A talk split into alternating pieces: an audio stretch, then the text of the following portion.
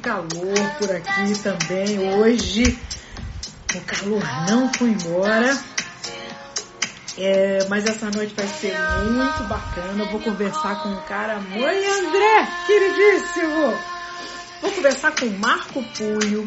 É no... Oi! Tuna! Tudo bem? Fiquem por aí, fiquem por aí que eu vou conversar agora.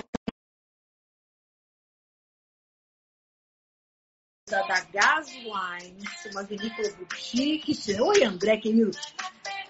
E vai ser muito bom saber tudo sobre a da Gas aqui com o Marco, querido. Olá. Olá, buenas noches. ¿Cómo estás? ¿Cómo está? ¿Tudo bem?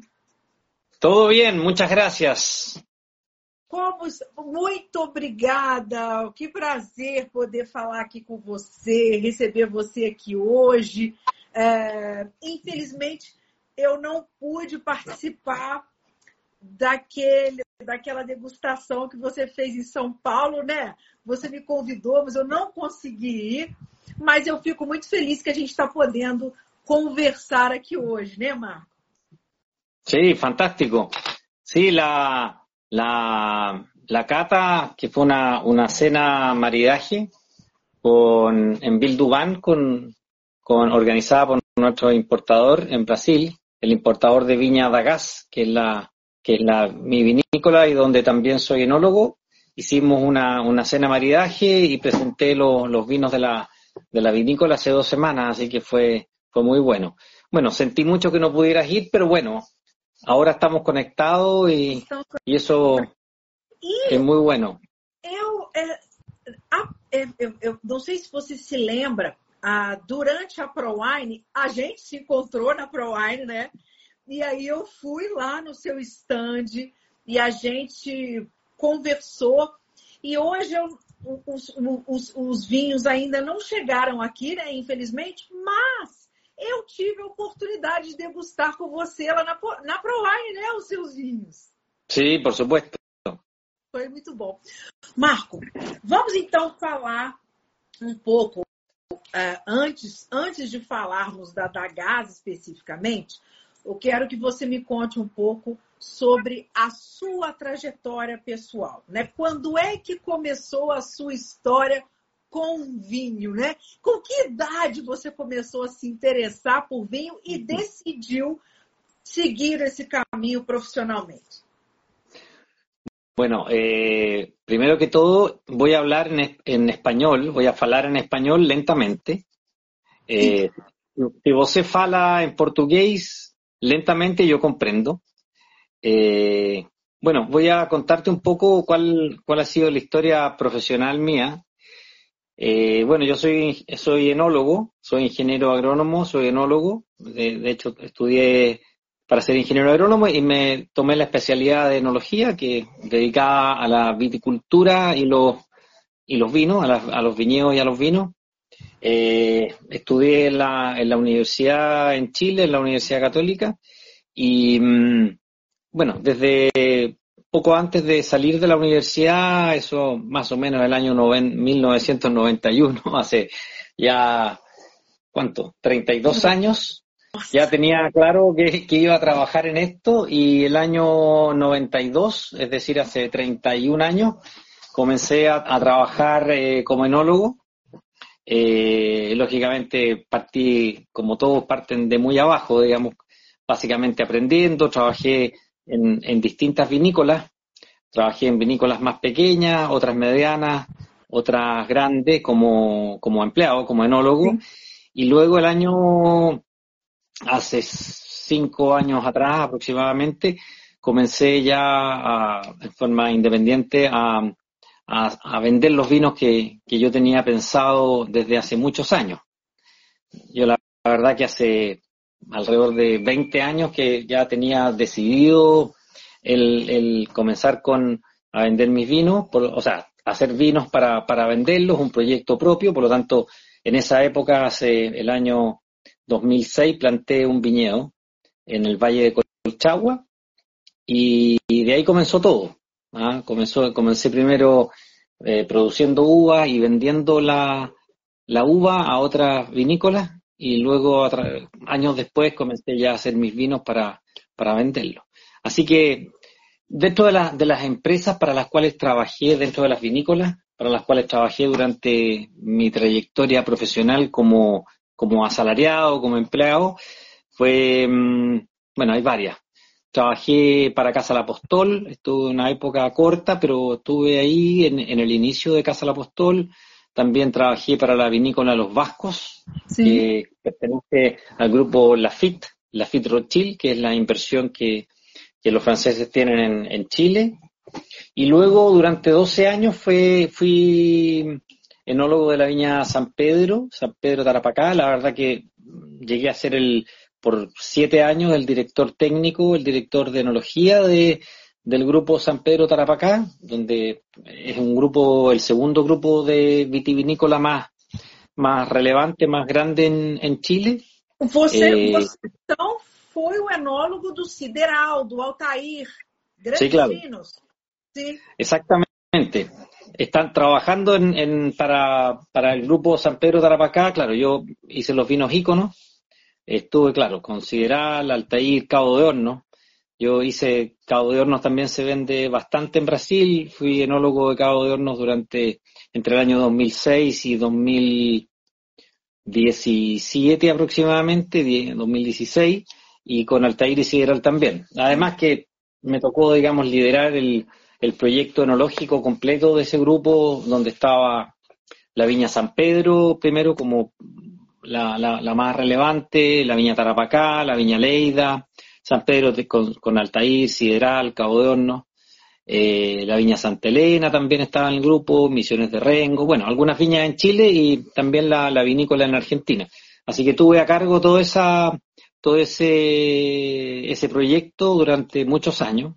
Y en el año 2018 comencé a, a vender mis vinos, porque el año 2015 decidí eh, comenzar a hacer mis vinos para salir a la venta aproximadamente el año 2018 y fue el año en que me fui de San Pedro y me dediqué, digamos, al, a mi proyecto. Así que eso ha sido un poco la, la historia de los últimos, no sé, 20 años aproximadamente, o un poco más. Você também foi ou é ainda enólogo da Vinhel Principal?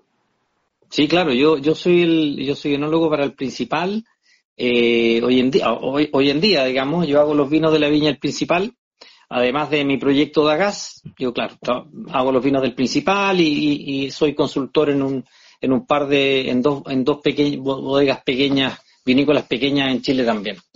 Así que me, me, muevo bastante de un lado, de un lado a otro dentro de, de Chile. Imagino. E você também tem uma experiência fora do Chile também, né, Marco? Na Europa. Sí, me tocó trabajar, claro, me tocó trabajar, o la verdad que más que me tocó, busqué eh, trabajar siempre cuando ya, cuando tenía más tiempo que ahora, ahora tengo menos tiempo, pero cuando tenía un poquito más de tiempo, era más joven, eh, traté de trabajar durante las vendimias, trabajé varias, muchas veces fuera de Chile, bastante, algo en Estados Unidos, muy corto, en Francia, muchas veces, varias veces. Eh, y también me tocó, tuve la oportunidad de, viajar harto a Francia, en, la, en la época que, trabajé con el grupo Lafitte Rothschild a cargo de los vascos acá en Chile y me tocó tener bastante interacción y, viajar bastante a, a, a, Bordeaux, a Burdeos, a, eh, a Lafitte. Pero hice varias vendimias afuera, por lo tanto también hice algunas una vendimia en la, trabajé para la, para la vendimia de espumantes también, estuve en champán, en Betclicot, por lo tanto tuve una, la, la fortuna de poder hacer varias cosas diferentes y por supuesto aprender. Y ahora, después ya de 30 años, estoy aplicando todo lo que aprendí en mi vida y, dedicado eh, a este proyecto, a Dagas.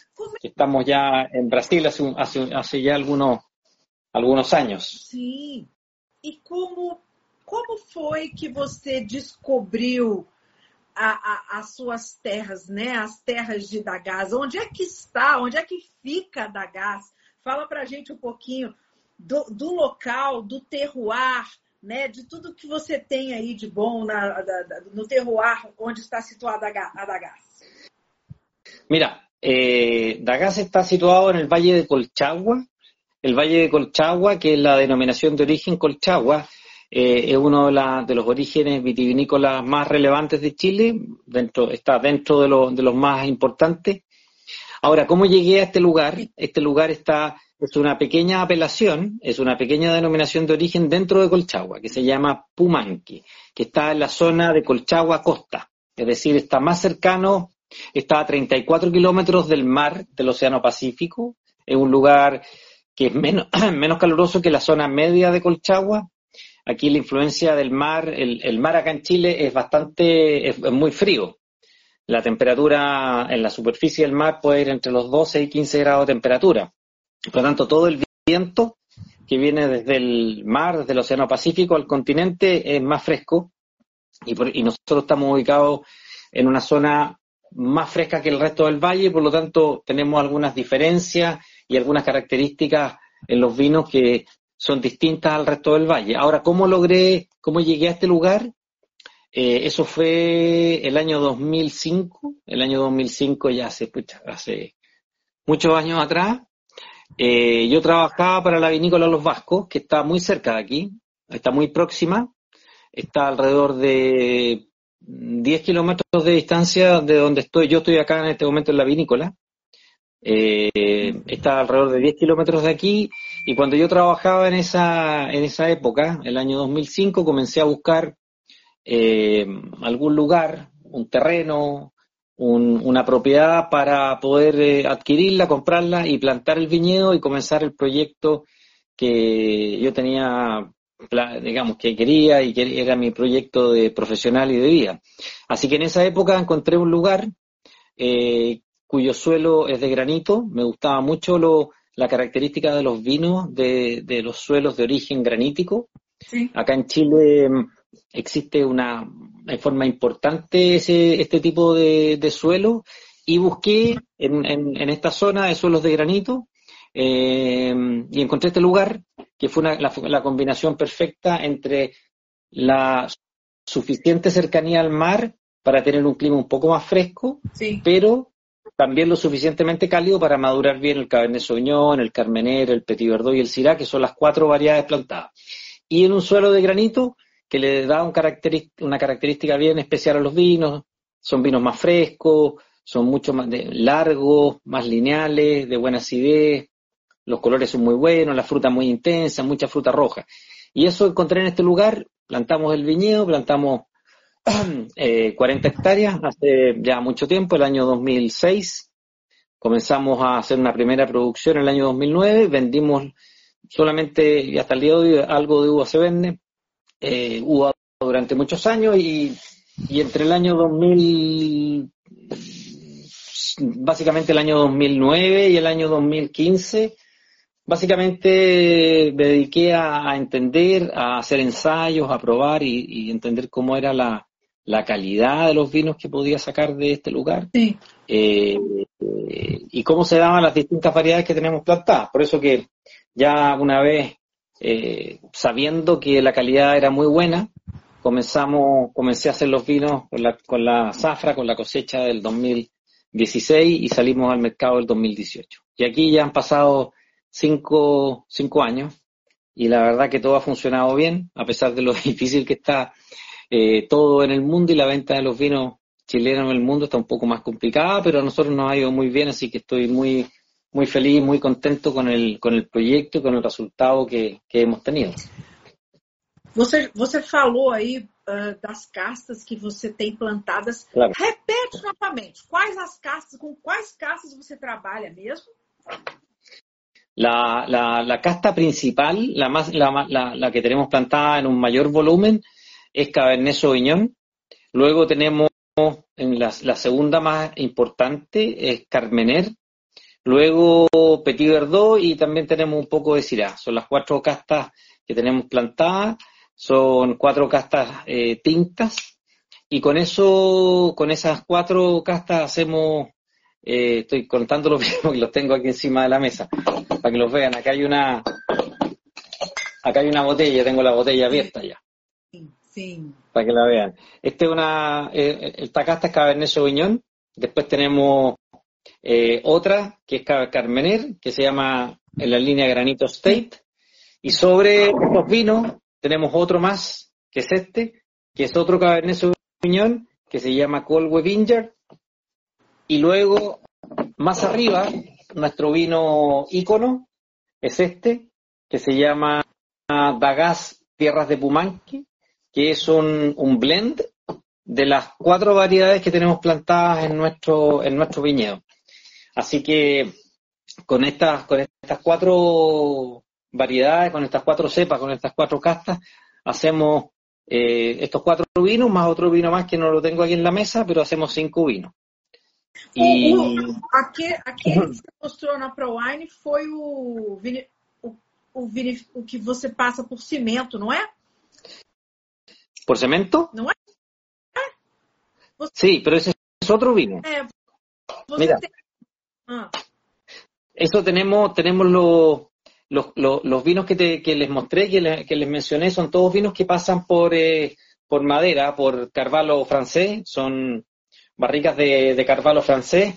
Y eh, además estoy haciendo dos vinos que no provienen de, de nuestro viñedo, sino que provienen de algunos ensayos que comenzamos haciendo en otras zonas de Chile. Eh, el primero de esos vinos eh, es un, Sansó, es un vino de la variedad Sansó, que esta es la botella, que se llama Itatino, que es un vino que no proviene, por eso el tipo de etiqueta y todo es distinto a los otros. Eh, un proyecto que lo, lo llamé Parcelas de Granito. ¿Por qué? Porque son pequeñas parcelas que comencé, comencé a trabajar en otros lugares de Chile, pero siempre manteniendo el concepto del origen de suelo de granito. Es decir, todos los vinos que nosotros hacemos en la vinícola, tanto en la, de la propiedad nuestra, que es de suelo de granito, como en esta, en esta aventura que tuvimos en el Valle de Litata, con este Sansó, que es el nombre de la, de la casta. El vino se llama Itatino, que es el nombre de la gente que vive en el Valle de Itata. Esta fue la primera aventura y la verdad que ha tenido muy buen resultado. Y este es el vino que guardamos en, eh, en ovos de, de, cemento, en ovos de concreto. Concreto, sí. Exactamente. Y después estamos haciendo otro vino que todavía no lo hemos sacado a la venta, o sea, ya lo hicimos, pero todavía no lo hemos sacado a la venta, que es eh, dentro de, de, una línea muy semejante a, a la del Itatino, es un cariñán que viene del Valle del Maule, que son nuestros dos vinos que estamos trabajando fuera de nuestra propiedad y que eh, nos incorporamos a, Viño. Viño es una, asociación de productores de, la variedad Cariñán del Valle del Maule, a la cual eh, acabamos de ingresar y pertenecemos y, vamos a salir a la venta con ese, ese nuevo vino en, em, en un, mes más, alrededor de diciembre, enero.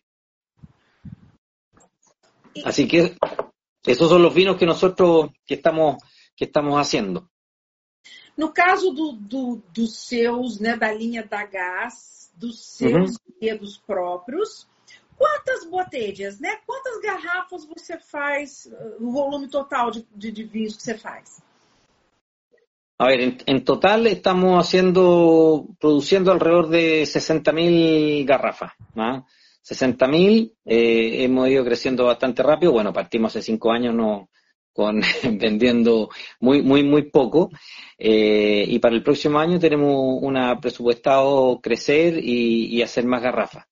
Por lo tanto, en cinco años hemos ido creciendo, no sé, alrededor de 10.000 garrafas más año a año y ya estamos alrededor de 60.000 garrafas. Somos un proyecto pequeño, pero está orientado solo a, alta gama, solo a vinos de alta, de alta calidad y alta gama. No, no está dentro de, nuestra, de nuestro proyecto hacer vinos baratos y grandes volúmenes, sino que estamos enfocados en la calidad, en el trabajo muy de detalle en el viñedo, el trabajo muy de detalle en la bodega y hacer vinos de, de alta gama. Ese es nuestro, nuestro proyecto.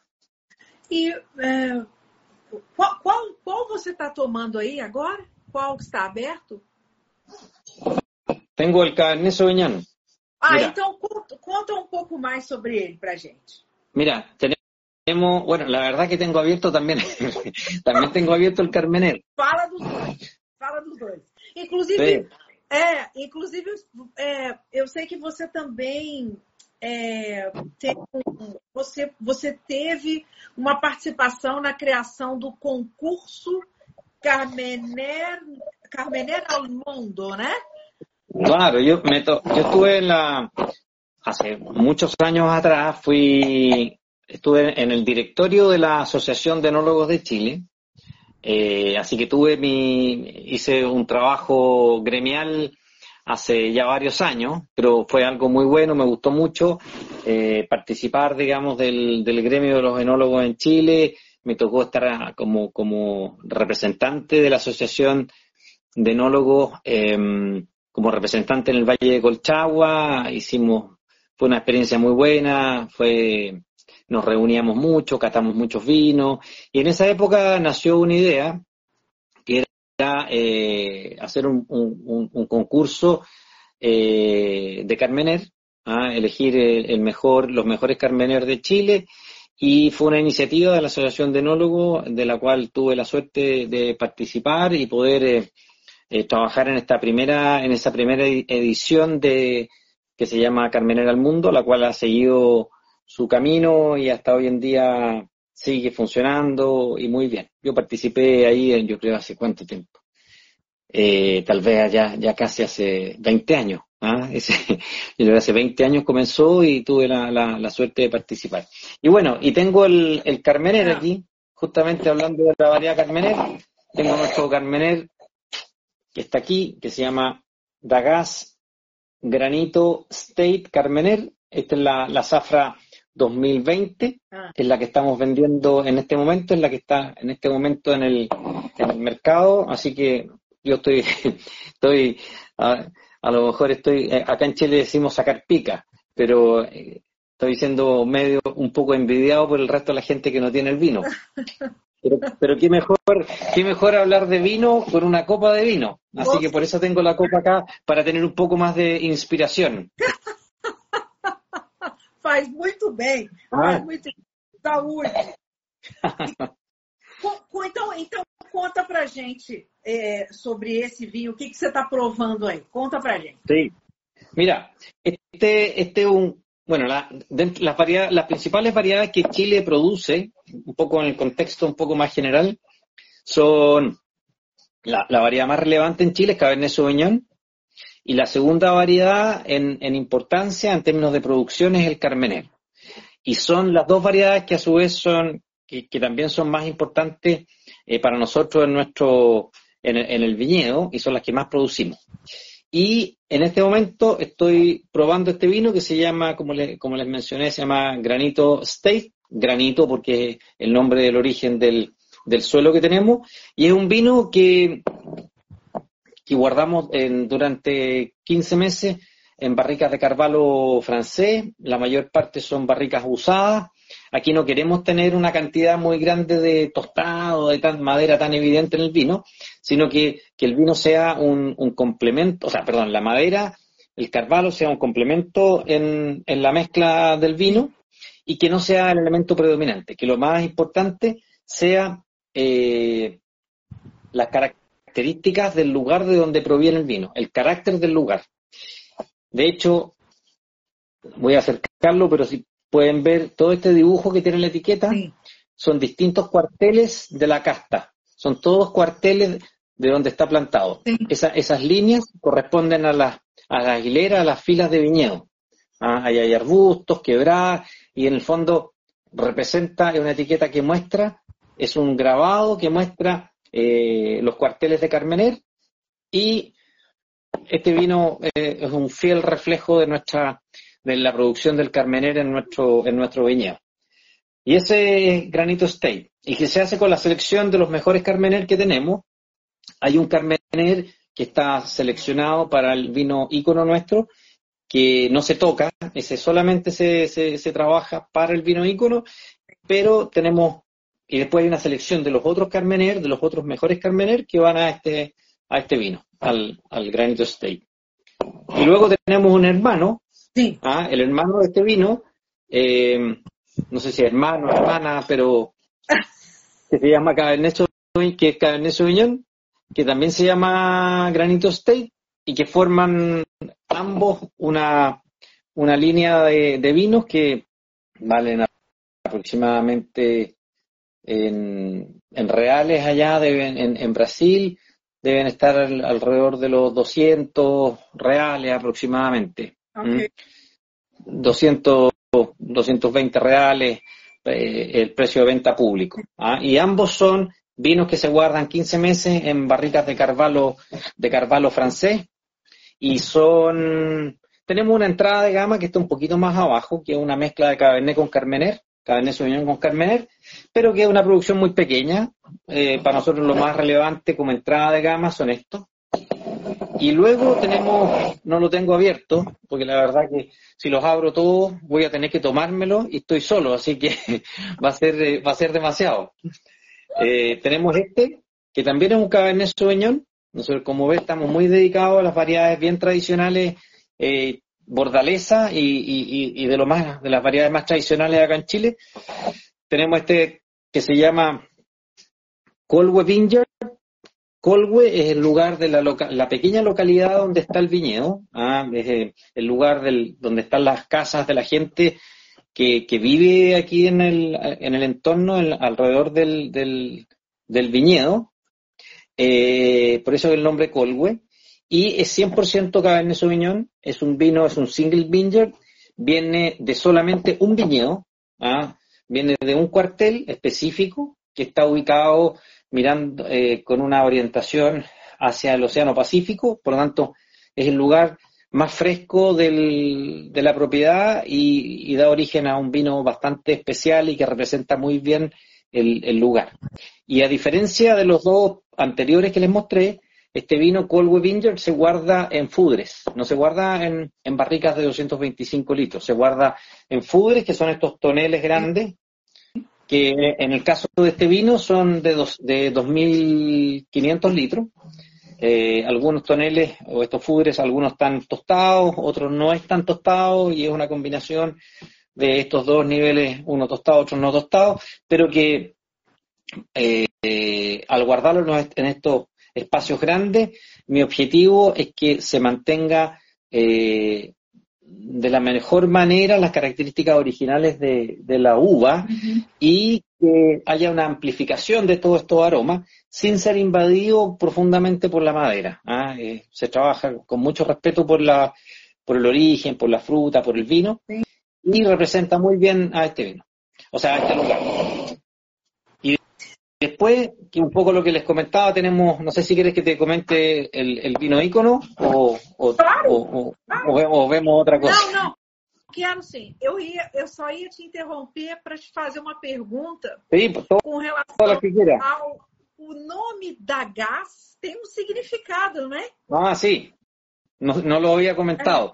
Mira, Dagas, que es, eh, bueno, ahí está escrito Dagas, que es un nombre cortito, es el nombre de un símbolo. El símbolo Dagas es ese símbolo rojo, semejante al del infinito.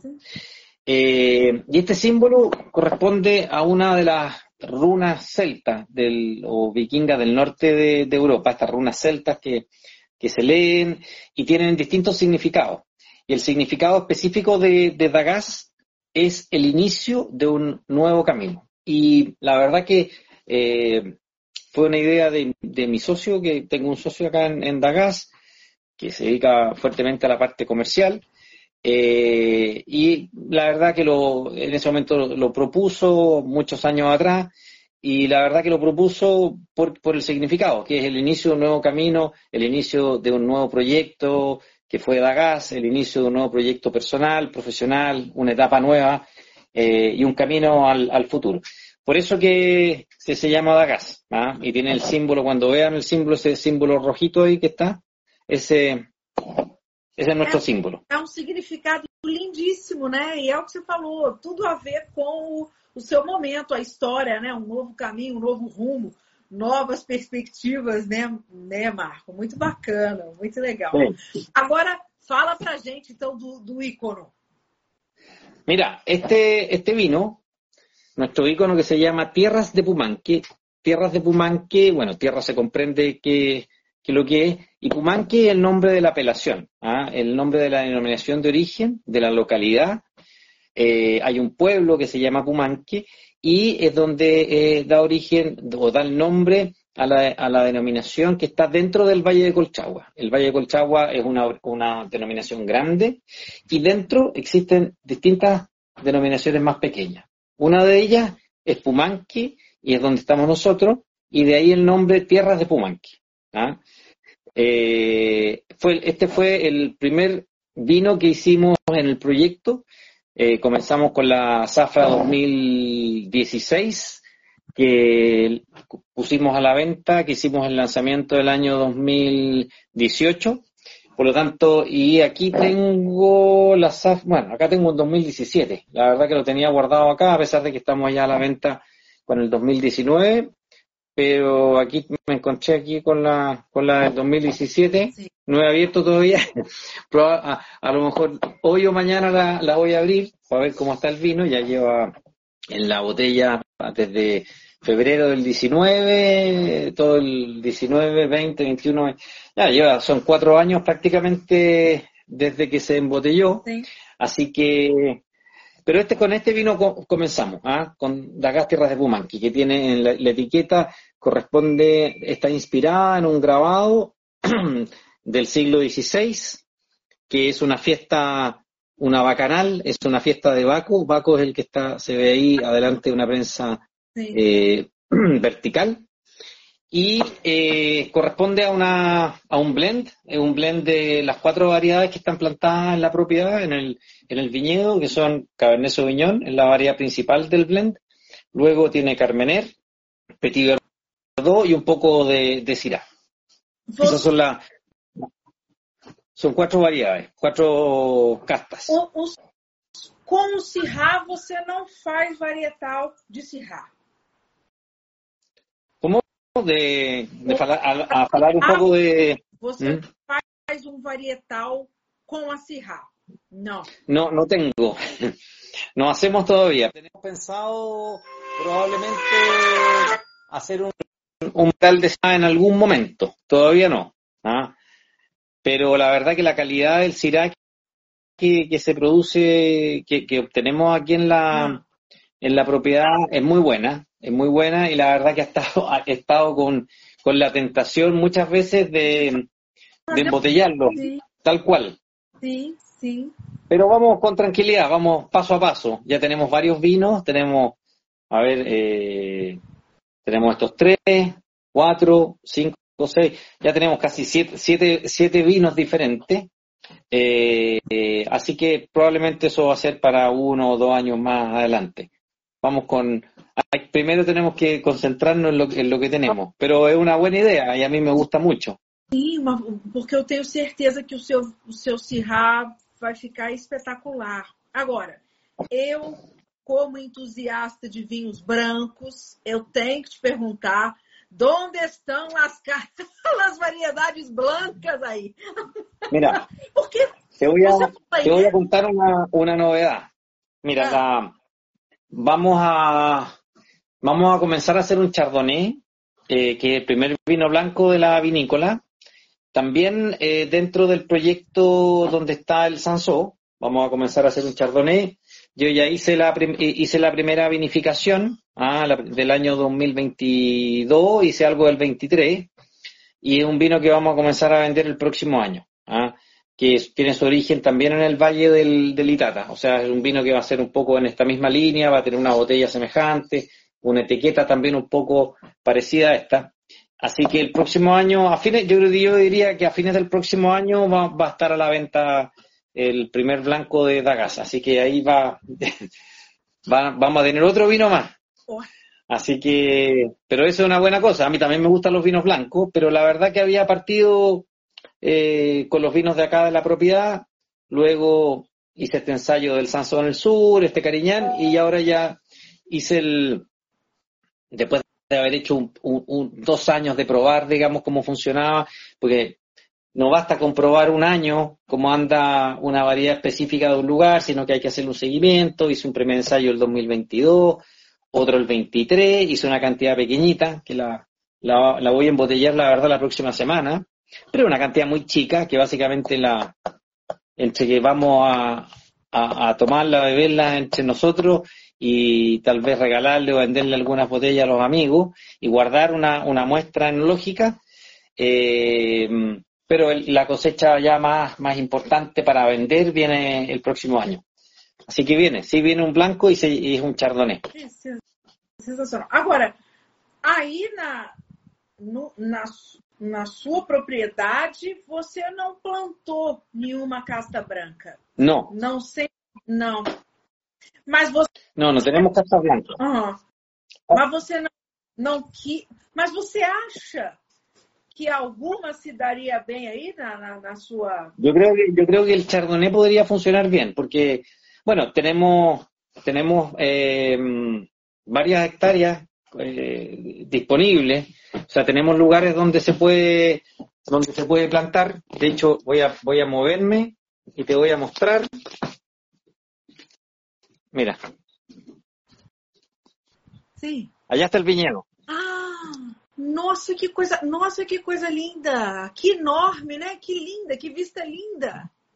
Sí, aquí estoy.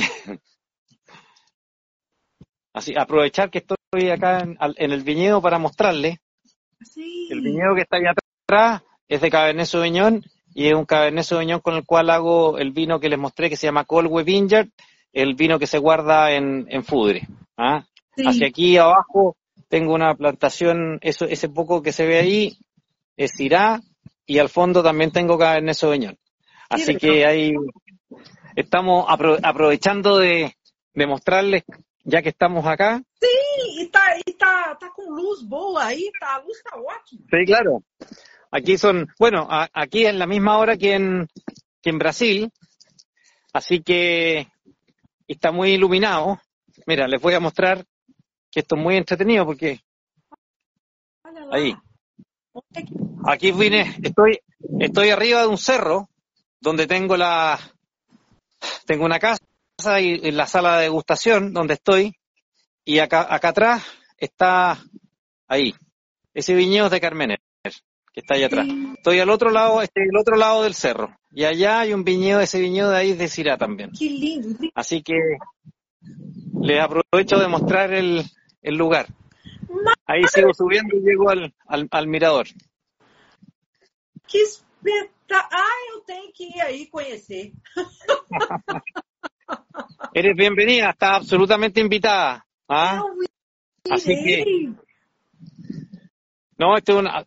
Oye, yo creo que ha sido bueno esto que, que camine aquí afuera, ¿o no? Olha só, espetacular, Carol! Nós temos que ir lá Carol! A Carol aqui, Que lindo, mas que lugar lindo! Como é que é aí a, a temper, as temperaturas anuais? Agora, por exemplo.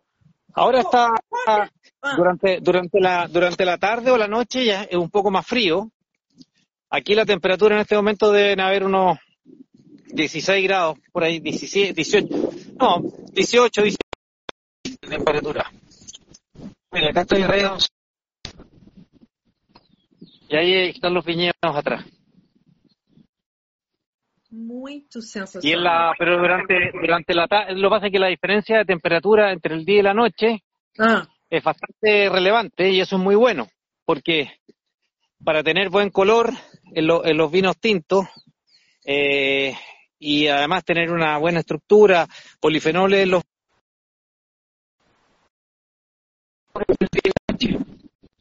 y, y acá esa diferencia de temperatura es bien marcada. Por lo tanto, en la época de verano y marzo, épocas de cosecha, la diferencia de temperatura es de alrededor de 20 grados entre el día y la noche. O sea, el día pueden haber 28, 30 grados y en la noche bajar a 12, 10 grados de temperatura. Ahora, por ejemplo, yo camisa está un poco frío, pero aquí se puede ver el lugar.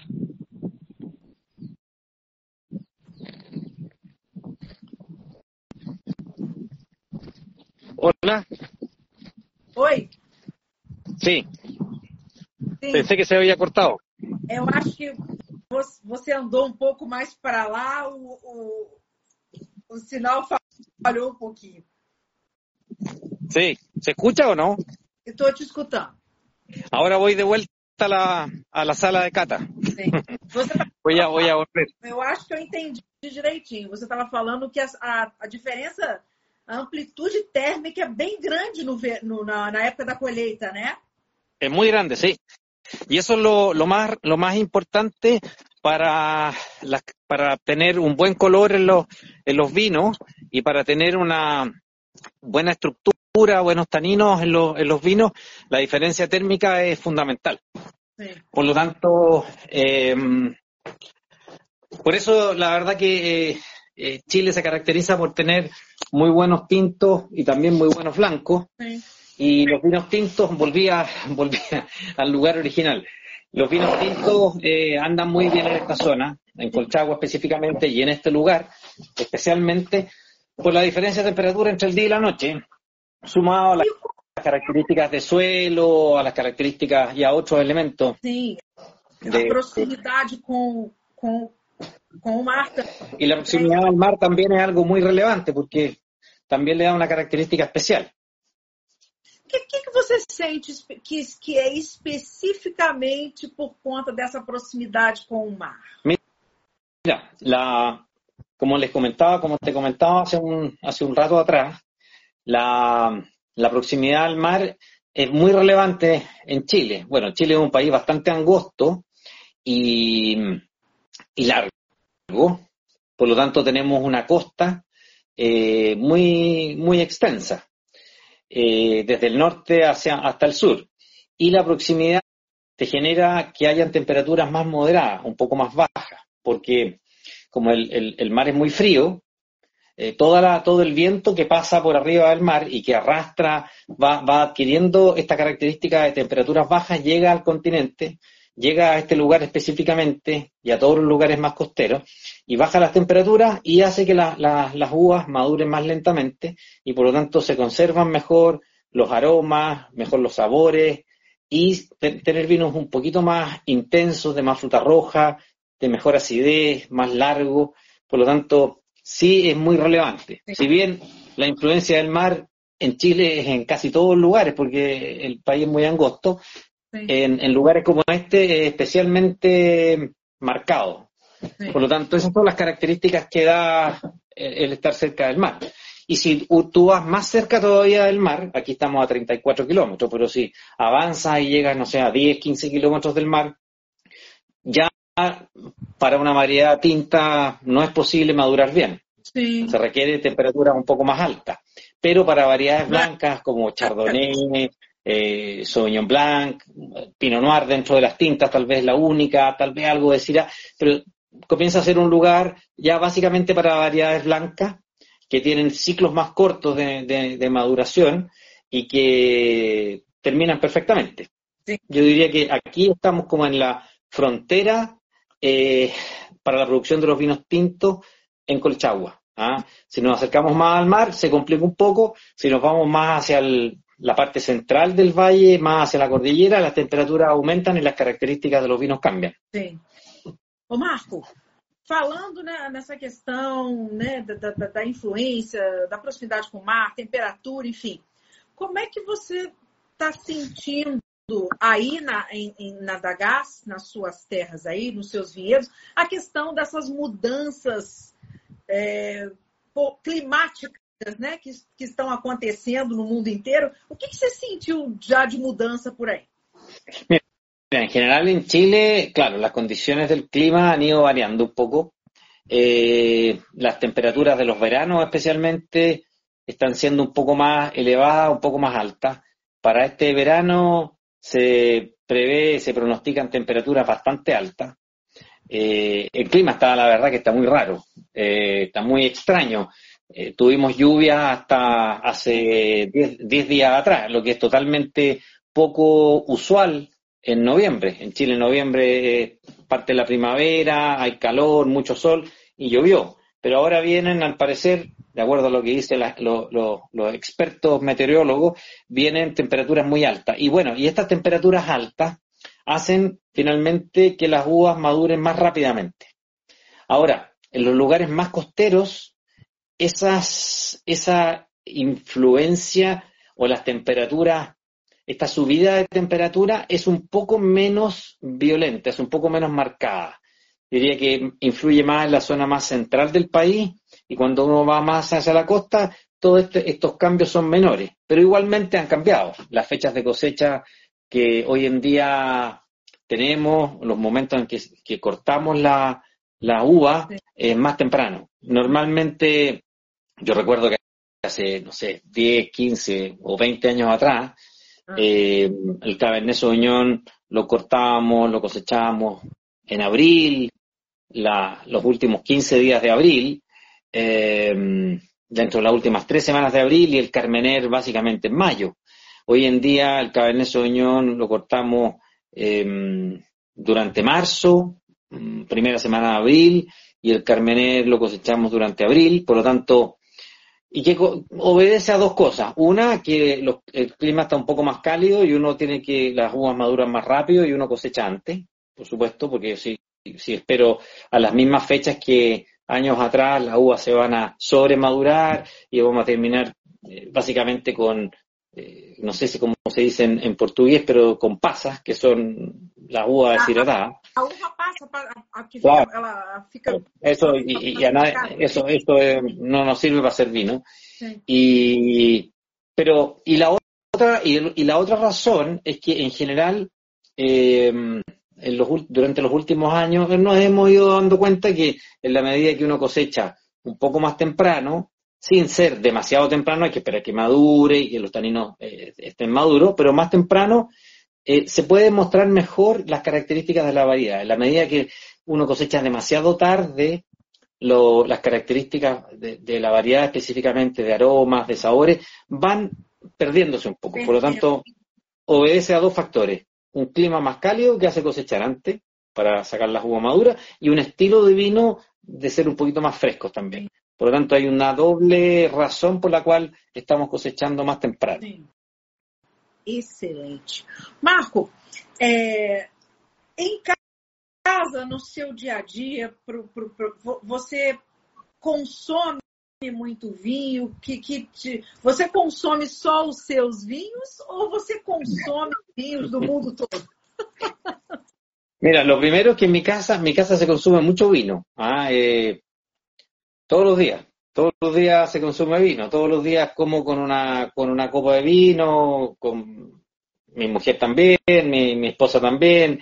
Se consume vino en mi casa. Eh, es algo totalmente habitual y eso ha ocurrido durante 30 años. La verdad que hace más de 30 años, cuando vivía con mis padres, también se consumía, eh, mi padre sigue consumiendo eh, vino, digamos, es algo bastante, siempre ha sido muy normal o parte de mi dieta, de mi forma de, vida, el, vino. Desde pequeño, desde no, tomaba vino, pero siempre vi a mis padres tomar vino, mi padre, con en la medida que fui creciendo, me, fui me fue dando a probar algunos vinos, me fue gustando.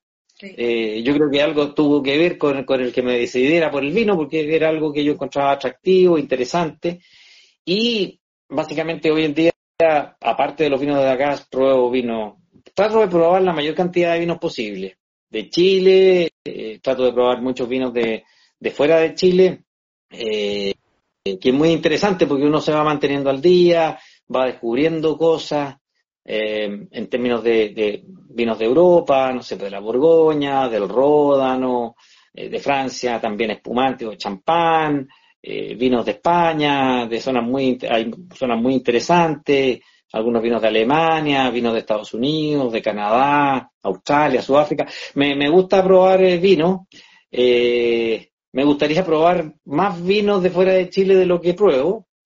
Eh, uno tiende a acostumbrarse un poco a tomar los vinos habitualmente, sobre todo los de uno, pero también trato de probar lo que lo, lo que hacen los otros productores chilenos, porque es importante estar, estar al día y saber lo que está ocurriendo en términos de calidad de vino, estilo en nuestro país y en el mundo. Y me gusta el vino, así que trato de, de, de ir variando, no solamente tomarlo de uno. Você você acha, né? Você, você faz vinho já há 30 anos, né? Que você falou, né? Você Sim. acha que o seu estilo, o seu estilo de, de fazer vinhos, né? O seu gosto e essa, essa uh, o, seu, o seu estilo mesmo, pessoal, essa marca que você imprime nos seus vinhos, ela mudou com o tempo? ¿Cambió? Sí, yo creo que todo, todo, todo, todo va, yo diría que todo va, va evolucionando. ¿ah? Eh, yo, yo siempre he sido, eh, claramente hoy en día la, la, la, forma de hacer los vinos, el estilo de los vinos que hago ha ido variando con el tiempo.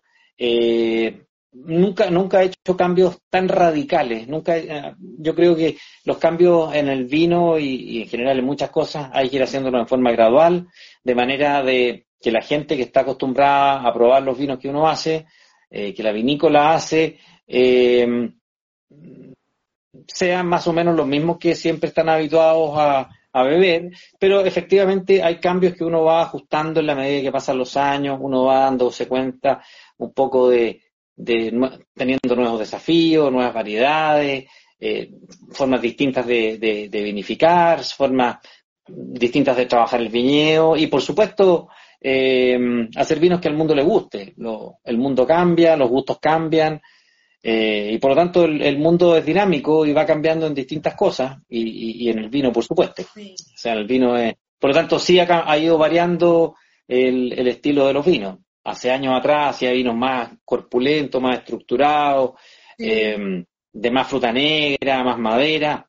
Hoy en día todo eso lo he dejado no de lado, pero ha ido, ha ido moderándose, ha ido moderándose, ecualizándose, apareciendo más fruta roja, buscando más elegancia, que la presencia de la madera sea la justa, que no sea, no tape el vino, que los niveles de concentración en la, en y de taninos sean sean adecuados, que sea un vino con mucho más equilibrio, que no sea, que los vinos sean más bien largos, más profundos, más persistentes, y no solamente vinos corpulentos, grandes, y que, y que muchas veces no te dan ganas de beber dos copas, sino que eh, a lo mejor cuando los vinos son muy estructurados, muy grandes, muy robustos, eh, cuesta beberlos. Por lo tanto, algo importante que me he dado cuenta en la vida, en la vida, es que hay que la, experiencia del el, vino es una experiencia y la experiencia ojalá sean largas. Por lo tanto, eh, y eso implique tomarse una, dos o tres copas, depende de donde esté. Si voy a manejar, me tomaré una o media temprano. Si estoy en mi casa, me podré tomar dos, tres, lo que quiera. Pero en el fondo poder hacer vinos que sean para beber, ¿ah? para, hacer, para beber y para disfrutar. Y no caso, você uh, pensa, né? Você produz os seus vinhos pensando sempre numa, na, numa, mari, numa maridaje, né? Você gosta dessa ideia de um vinho gastronômico? É uma, é uma preocupação sua? Mira, yo diría que hay, hay, hay, bueno, hay dos cosas muy relevantes. Una eh, es que el vino exprese la característica del lugar. Por lo tanto, eh, yo tengo que sentir que lo que estoy haciendo, el vino que estoy haciendo, sea un fiel representante de la uva, de las características de clima, de suelo, y que en el fondo exprese el lugar.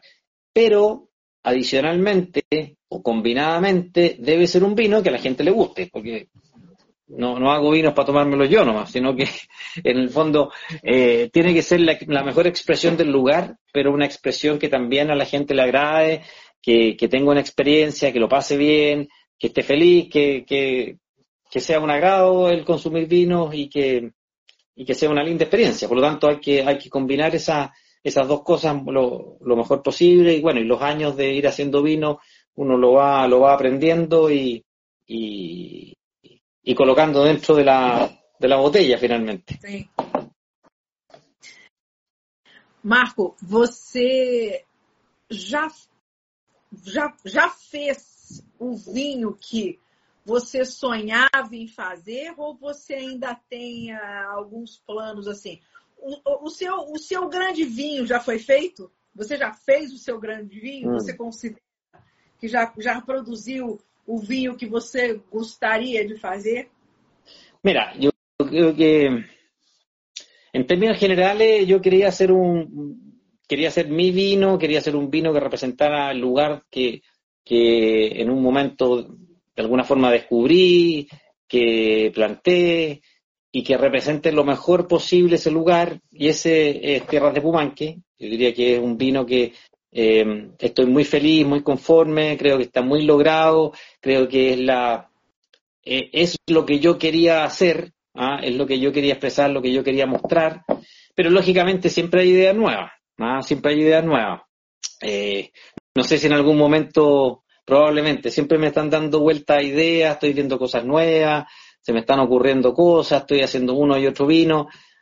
Yo creo que algún otro vino que, no sé si voy a hacer un vino que supere, no sé si cualitativamente, pero que supere en mi expectativa y que me deje tan conforme, tan feliz y, y que se haga un sueño realidad como este. Pero sí, por supuesto, van a venir cosas distintas, van a venir cosas nuevas y quién sabe, puede aparecer por ahí algo que, una, una inspiración y que se plasme en un, en un vino que, que no, ni siquiera he pensado ahora. Sí, Pero queda tiempo, quedan años de, de poder eh, crear, de poder inventar, de poder desarrollar. Sí, sensacional. E uma, uma, uma, uma última pergunta para você. É, eu gostaria que você desse um conselho para jovens que gostariam ou que estão iniciando né, o trabalho com vinhos na enologia. Que conselho você daria para quem está iniciando nessa profissão? Eu creio que el,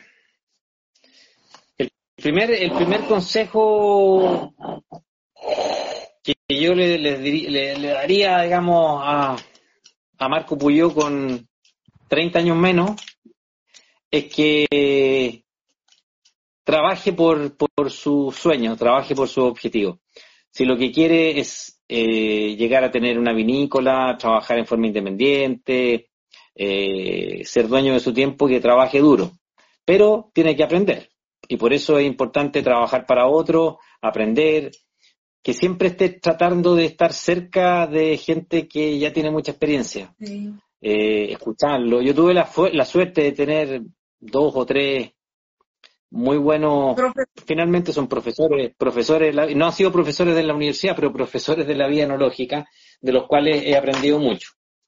Pero lo más importante es que este, si, si sienten la pasión por el vino, que es algo más allá de un simple trabajo, porque siempre cuando me, siempre lo comento que si yo no tuviese que, que, trabajar, si no necesitara dinero, que si necesito, si no necesitara dinero, no necesitara trabajar, seguiría haciendo vino. Lo haría como un hobby, lo haría como algo para entretenerme. Por lo tanto, eh, es una pasión.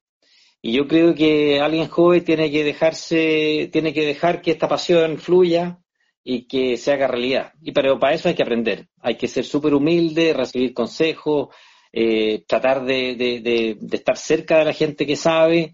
Eh, este es, es, una profesión como muchas o como la mayoría, donde la acumulación de la experiencia a través de los años, de las vendimias, de las cosas buenas y malas, te van enseñando hay que tomarlo con mucha humildad, pero nunca dejar de, nunca, nunca perder de vista el objetivo. ¿ah? Puede que a lo mejor el objetivo nunca sea tener una vinícola trabajar, sino que ser el mejor enólogo en una gran vinícola, en una vinícola pequeña o mediana, pero nunca perder de vista los ideales y, la pasión. ¿ah? Yo creo que esto es más allá de, un trabajo, es una forma, una forma de vivir, es un estilo de vida, es una pasión, eh, es parte del día a día de, mi vida, no, no es solamente, cuesta desconectarse cuando llego a la casa porque tomo vino, hay que verlo de otra manera, pero eso es. Yo creo que ser perseverante y, aprender, y ser humilde, y, en algún momento todo va a resultar. Sí, con certeza. Marco, no Brasil, os seus vinhos estão com a. Como é que chama a importadora mesmo? É... é Vila Porto. Vila Porto. E Sim. mais fácil, são encontrados mais facilmente em São Paulo, né?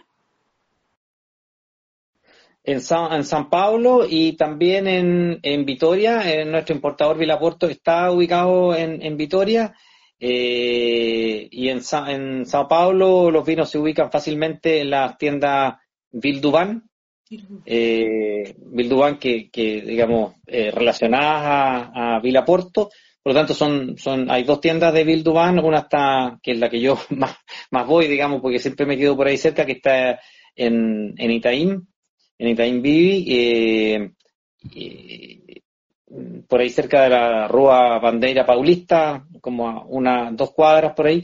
Eh, ahí pueden encontrar todos los vinos de Dagas y sí. bueno, en otros lugares, están en restaurantes, en otras tiendas, etcétera. Pero en Sao Paulo los pueden encontrarse con seguridad ahí, en, en eh, Vilduban. ¿Você volta ao Brasil cuándo? Mira, tengo este año eh, he ido cuatro veces eh, y el próximo año pretendo ir al menos cuatro veces más o cinco. Eh, además que me gusta mucho ir a Brasil, es cerca y, y estamos haciendo un muy lindo trabajo allá. Eh, pero yo creo que yo creo que la próxima vez que vaya va a ser en, creo, con seguridad en marzo. Puede que vaya en el verano en algún momento antes, pero con seguridad en marzo. Así que ya estamos planificando eh, actividades para realizar en marzo y va a ser una, hacer una agenda, una buena agenda para juntarnos con, con los amigos, con los que gustan del vino, con los que conocen nuestros vinos y por los que, con los que van a conocer nuestros vinos en algún momento. Claro. E aí, então, você me avise que eu. Uh, Dá pra... É isso, irei, com prazer. Pode me avisar. Me avisa com um pouquinho de mais de antecedência que eu me organizo e vou. Perfeito. Ah, e assim que os vinhos chegarem, eu te aviso. Sim. Chegaram ou não? É capaz de chegar amanhã, né? Correio é um negócio complicado. Complicado. Mas vão chegar, vão chegar. Muito bem. Marco, muitas graças. Foi uma alegria, um prazer receber você aqui. Muito obrigado por esse papo. Espero que você tenha gostado. Oye, bueno, muchas gracias a ti, Ana. Muchas gracias por, eh, por esta oportunidad, por esta conversación. Eh, ha sido muy agradable, muy grato. Eh, y bueno, mandarle un gran abrazo, un saludo a todos los a toda la gente de Brasil. Eh, tienen un fantástico país, un país lindo. Eh, me encanta Brasil. Ustedes son muy, los brasileros son muy acogedores, siempre me han tratado muy bien, tratan muy bien a los chilenos. Tenemos no. una tremenda relación. Y además que lo más importante de todo, son nuestro, son el país que más vino chileno compra. Por lo tanto, Exactamente. Así que es un país muy importante, no solamente por la relación personal y por, la, por lo que me gusta la gente y el país, sino porque además es un país fantástico para, para probar vino, para, o sea, para vender vino y además que día a día siento que la, la gente, el consumidor de vino en Brasil sabe cada día más y se interesa cada día más y estudia más. Lo que es súper eh, agradable poder encontrarse con consumidores que están siempre muy, muy interesados. Sí. Ah, eu, uma, eu esqueci de fazer essa pergunta, mas agora está falando do consumidor brasileiro. Você já você tem vindo, né? Você vem bastante ao Brasil. Quando você vem ao Brasil, você degusta vinho brasileiro? Sí, he probado vino brasileiro. De hecho, me fui hace dos semanas a, Brasil y en Sao Paulo compré, eh, he comenzado a probar vinos de, de, de Brasil bueno, lógicamente del, de Río Grande do Sur, del sur de Brasil, he probado alguna, algunos vinos de la zona cercana a Sao Paulo, incluso cercana a Río, y cuando y, y compré dos vinos rosados, ¿ah? eh, los tengo en mi casa y los voy a abrir eh, prontamente, tal vez uno este fin de semana, así que estoy probando vinos de Brasil, porque yo pienso que año a año tengo sorpresas, hay mejores vinos, o sea, hay un proceso de aprendizaje, primero de dónde plantar viñedos, de cómo trabajar. No conozco mucho de los viñedos de Brasil, pero sí he probado varios vinos y creo que, que van, por supuesto, progresando, porque es un país tan grande que hay lugares, hay lugares donde se pueden desarrollar la viticultura y donde se pueden hacer cosas interesantes. Sobre todo los espumantes. Los espumantes de Brasil son, son muy buenos. He probado espumantes realmente buenos. Me gustan mucho. Sim, temos coisas muito boas e quando, quando você vier, é, a, gente, a gente te, de repente, até organiza alguma coisa para você provar mais, alguma, mais algumas, alguns outros rótulos, outros produtores, você vai gostar. Agora, eu vou te fazer um pedido, hein? Você podia fazer um rosé para nós, hein? Ah. un rosado. Un rosado. ¿Te gusta el rosado? Sí. Sí, a mí también me gusta el rosado. También puede ser. Primero voy a hacer el blanco. Tengo que colocar los vinos como en fila. ¿ah? En fila. Ahí va primero el blanco, después el rosado y así van. Pero sí, me gustan los rosados. Los vinos son muy frescos, ricos. Sí. Coloca un rosado na fila ahí. Ahí se me avisa, ¿eh? Te voy a avisar. Marco, muchas gracias, buenas noches, muito bom, prazer ter você aqui, viu?